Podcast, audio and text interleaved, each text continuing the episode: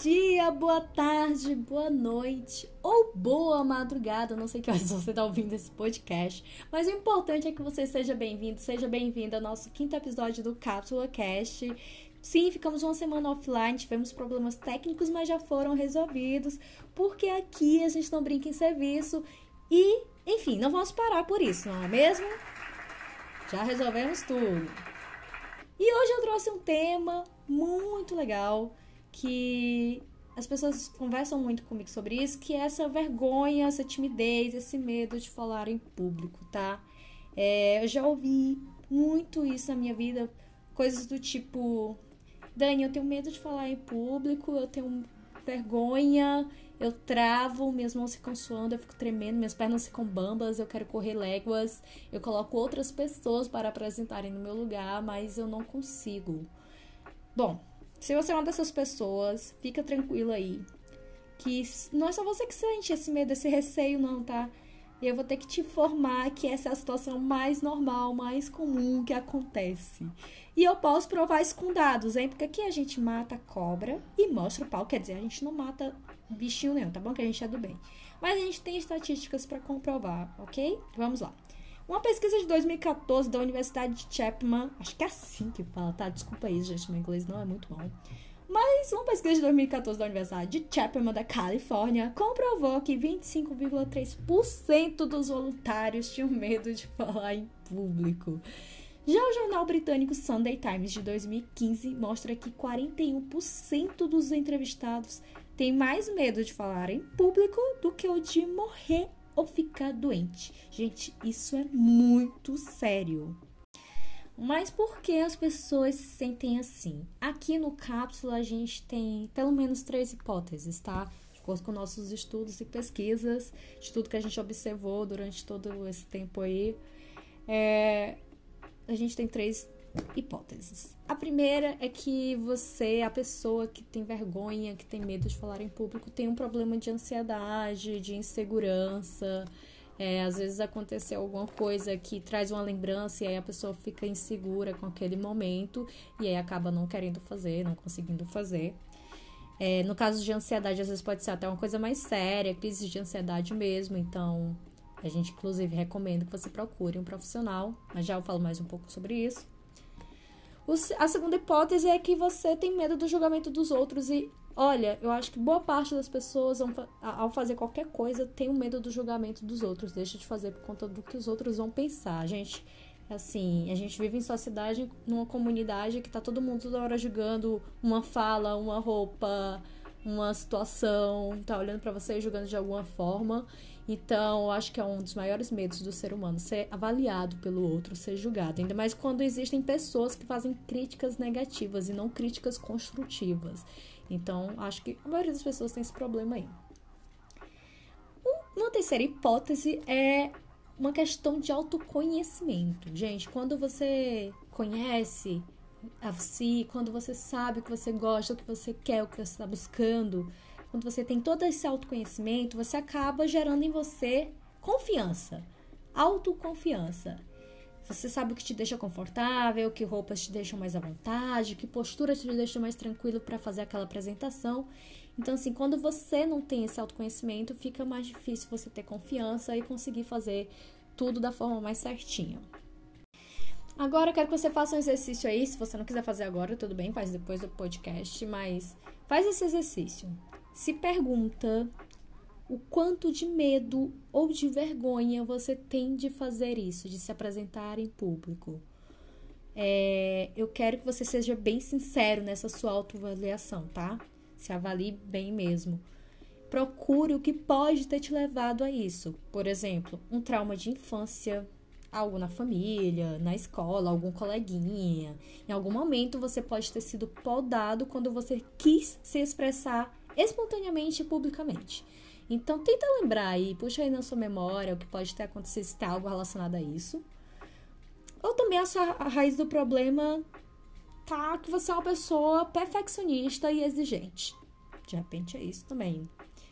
E aí você acaba travando e não fazendo porque você nunca encontra o seu melhor, ok? Eu posso dizer que eu passei pelas duas situações. Essa última, inclusive, é algo que eu ainda estou trabalhando. Mas enfim, eu nadei contra a maré. E isso eu não vou saber explicar para vocês. Em qual momento eu comecei a nadar contra a maré e, e o que me fez nadar contra a maré. É, talvez sorte, talvez, mas não tenho certeza, então isso não vou nem afirmar para vocês, ok? Mas o que eu quero que você entenda é que a ajuda de um profissional é muito importante.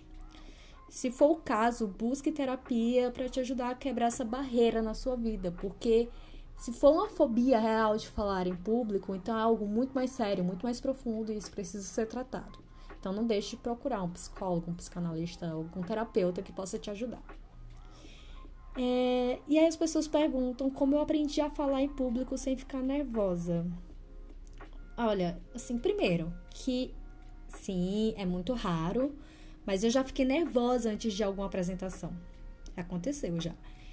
É, por exemplo, quando eu precisei dar entrevista para uma emissora, eu tava super tranquila, de boa, antes, assim, normal, como sempre, antes de uma apresentação.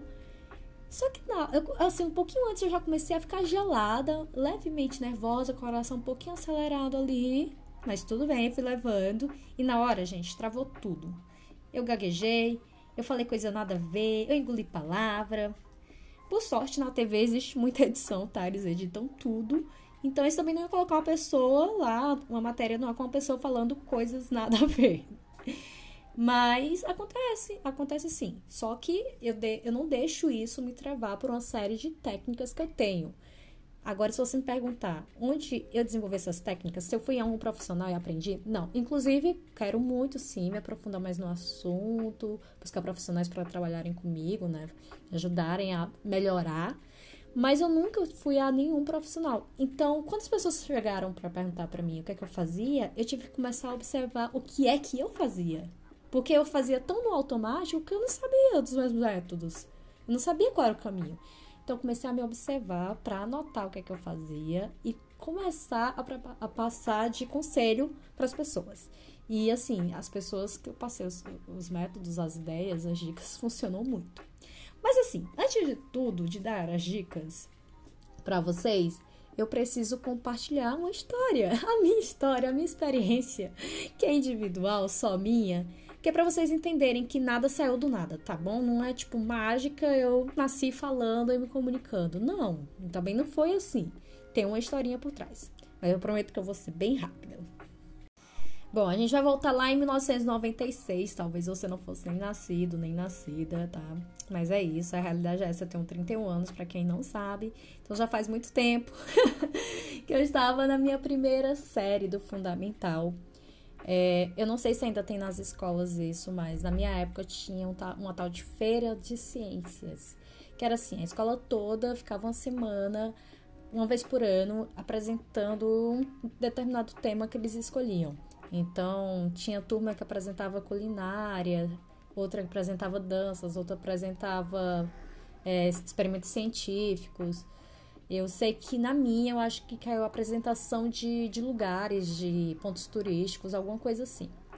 Eu tenho flashes, tá, gente? Lembrando que eu era uma criança de, de aproximadamente 7 anos, então, assim, eu não tenho certeza de muita coisa. Eu não tenho a história completa, eu tenho flashes na minha cabeça, de repente até imaginação minha, né? Vai saber. E aí eu lembro que a professora estava dividindo as atividades para a sala, quem ia fazer o quê. E ela perguntou quem ia, poderia apresentar sobre determinado lugar. Eu levantei a mão e disse que eu estava disposta a fazer isso. Claro, eu não falei, professora, estou disposta a fazer isso. Uma criança de 7 anos não fala assim, né, gente? Mas eu falei que estava ali disposta, disponível. E ela explicou que eu tinha que estudar.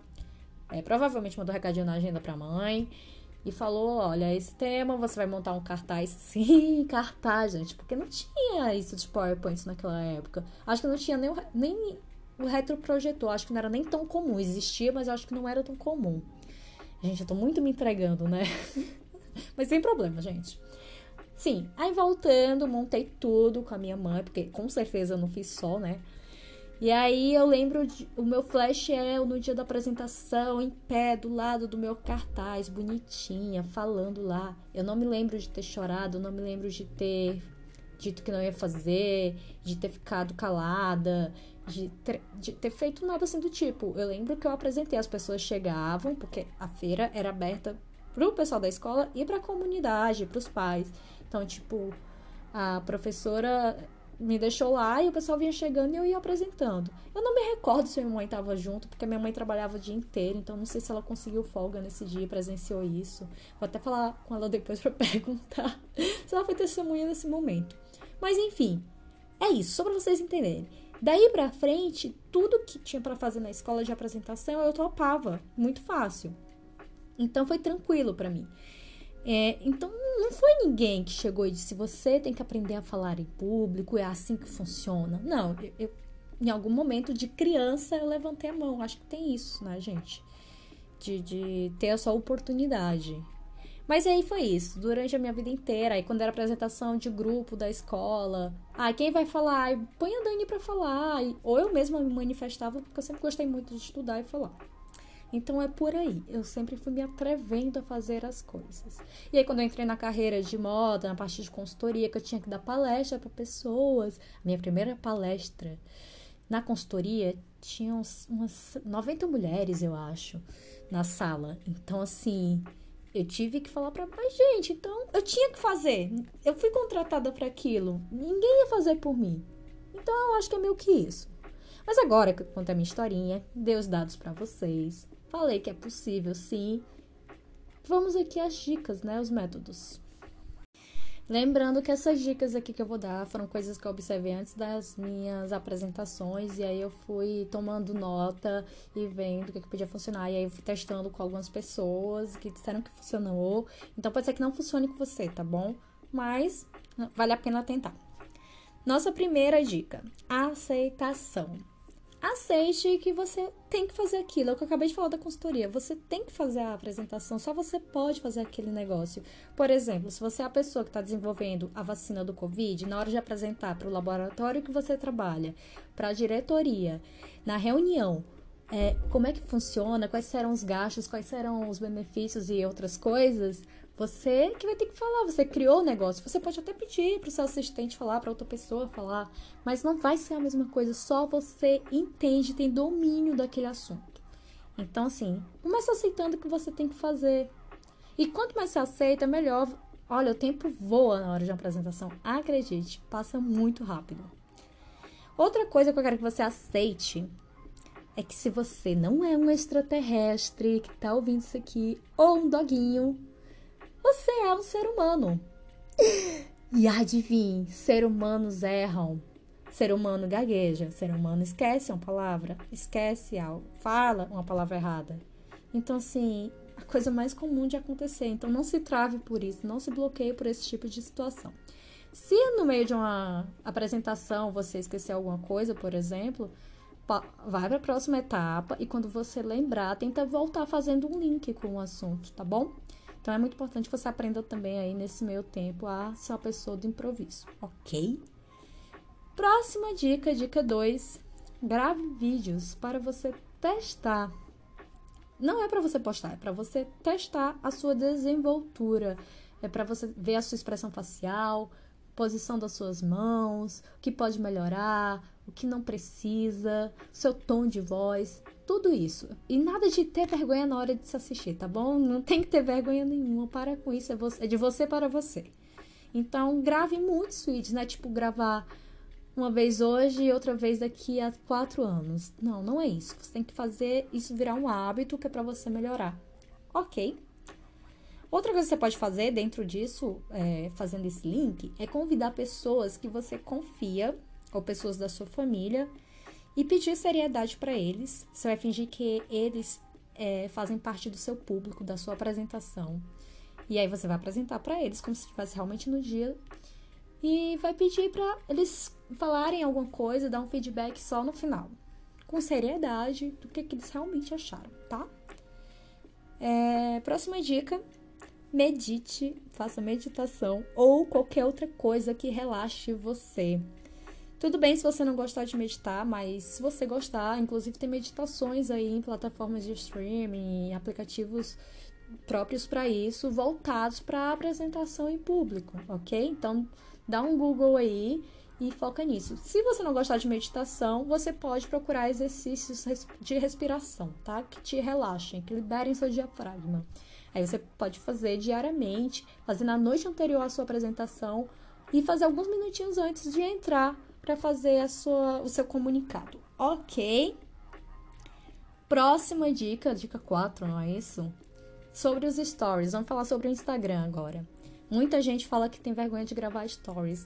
Mas, gente, eu acho até mais fácil gravar nos stories, porque apesar de ter um alcance maior, você não tá cara a cara com as pessoas. Então, eu acho até melhor para você treinar a sua forma de falar, enfim. Mas se você ainda tem essa vergonha de falar nos stories, eu vou dizer assim, duas coisas. Primeiro, de repente você tem vergonha, porque sempre tem alguém ali que fica zombando de você, te chamando de blogueirinha de blogueirinha, ou que fica zombando mesmo. Tem gente que tá ali só para fazer crítica negativa e não para fazer crítica construtiva. Então, assim, é, oculta essa pessoa. Porque de repente você tá fazendo as stories e 10 pessoas estão curtindo e só ela tá sendo chata, inconveniente. Se você não quer bloquear, não quer excluir, oculta os stories dela. Mas uma outra opção é não usa só os melhores amigos, amor, pra fazer é, cantadinha pro crush, sabe, pra postar fofoquinha, não. Usa seus melhores amigos pra essa coisa boa. Junta lá uma galera que você acha que entende do assunto, ou que vai te ajudar, vai te dar uma força, e grava os seus melhores vídeos lá, seus melhores stories lá. Assim você treina, tá postando e tem gente vendo e te ajudando. Ok? Nossa próxima dica é trilha sonora. Essa é a minha favorita. Gente, eu não sei, mas eu amo muito música e eu acho que isso ajuda bastante, é uma terapia. É, minha, minha playlist favorita é a de rock, aqueles rocks mais motivacionais que, sabe, dá uma sensação de poder.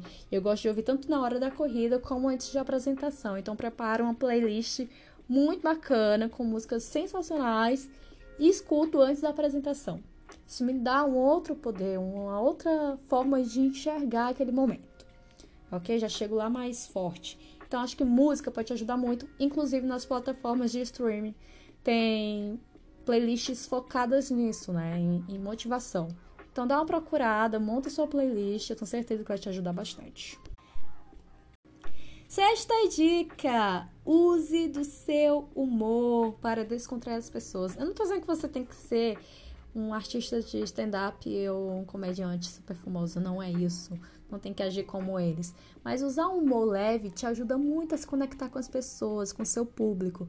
E você pode nem saber disso, mas o seu público pode estar tenso também. De repente eles pagaram aquele ingresso para te ver, para ver aquele evento, e aí tu pensando, será que vai valer a pena? É, será que ele é bom mesmo? Ou será que a palestrante vai falar coisas que eu vou entender? Isso também tão tenso. Então você também precisa deixar eles relaxados. Então uma dose de humor ajuda muito, tá bom? Nossa oitava dica, muito importante, é não olhe fixamente para alguém ou para algum lugar, tá? Se você ficar olhando fixamente para alguém, essa pessoa vai, vai ficar desconfortável, não vai gostar de você encarando ela, tá bom? E se você ficar olhando fixamente para algum lugar, é, as pessoas vão achar que você tem algum problema, ok? Então, tente mudar sempre a sua vista. Eu até tenho um ponto de vantagem aí, porque eu sou míope. Quem é míope vai me entender. Quando o público tá um pouquinho mais afastado, é incrível, porque eu olho para um lado, olho para outro, olho para trás e ninguém sabe para quem eu tô olhando, nem eu sei para quem eu tô olhando e eu não tô vendo a reação das pessoas. Isso é muito bom. Se estão gostando ou não, é uma preocupação a menos para mim. porque eu não consigo enxergar a cara de ninguém, ok? E também não tente ficar também, ah, olhando pra esquerda, pra direita, pra cima e pra baixo o tempo inteiro com os olhos feitos ping-pong, porque aí todo mundo também vai achar que você tem problema. Então, tente treinar o seu olhar para. Você pode até interagir com a pessoa, fazendo uma pergunta para ela, calmamente, virando para uma outra pessoa e fazendo uma outra indagação, entendeu? Fazendo essa articulação, funciona super. Nossa penúltima dica é sobre a sua apresentação PowerPoint.